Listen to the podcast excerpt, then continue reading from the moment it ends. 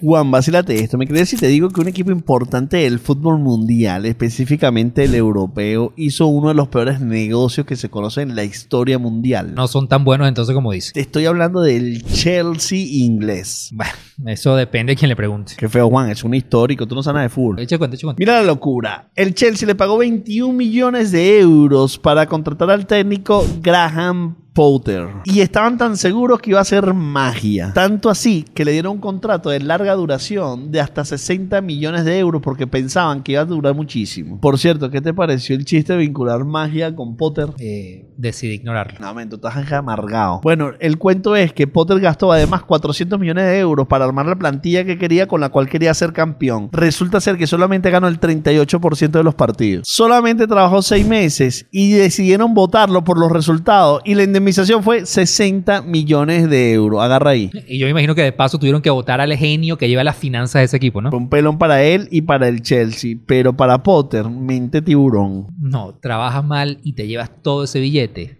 Ídolo. Estrella.